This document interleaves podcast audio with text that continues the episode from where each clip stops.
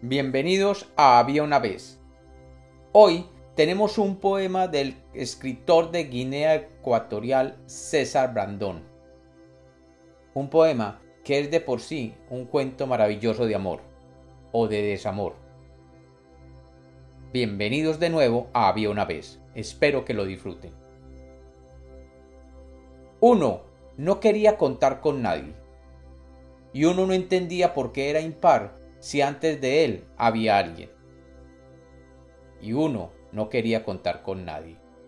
Y uno sentía que después de él estaba el infinito. Y a uno ese sentimiento le daba miedo. Así que uno, muerto de pavor, se fijó en cero. Y cuando uno vio a cero, pensó que cero era el número más bonito que había visto, y que aún viniendo antes que él, era entero. Y uno pensó que en cero había encontrado el amor verdadero, que en cero había encontrado a su par. Así que decidió ser sincero con cero y decirle que aunque era un cero a la izquierda, sería el cero que le daría valor y sentido a su vida. Eso de ser el primero ya no le iba. Así que debió hacer una gran bienvenida. Juntos eran pura alegría y se completaban. Uno tenía cero tolerancia al alcohol, pero con cero se podía tomar una cerveza cero por su aniversario. Aunque para eso tuvieron que inventarse una fecha cero en el calendario.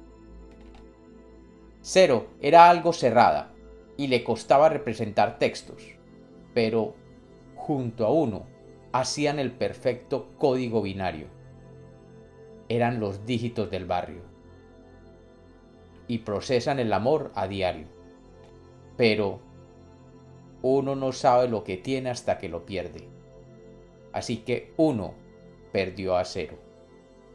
Y para cuando uno se dio cuenta, cero ya contaba de la mano con menos uno, que a pesar de ser algo negativo, le trataba como una reina. Cero le gustaba que menos uno fuera original, tener un hueco en menos uno, un guion con el que pudiera jugar. Cero le gustaba que menos uno no fuese uno más, que menos uno no fuese ordinal, que fuese justamente competitivo y que cuando jugasen al 1 menos 1 no le dejase ganar. Cero sentía que a diferencia de 1 menos 1 sí la trataba como un número de verdad.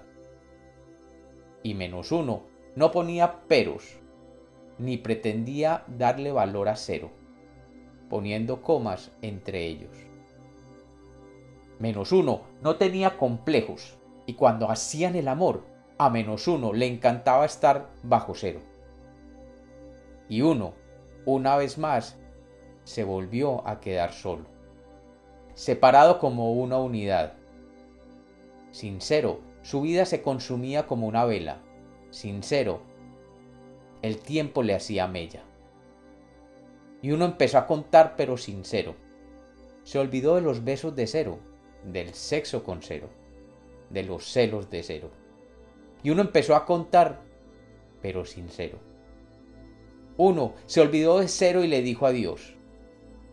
Uno se olvidó de cero y tal vez hasta del amor.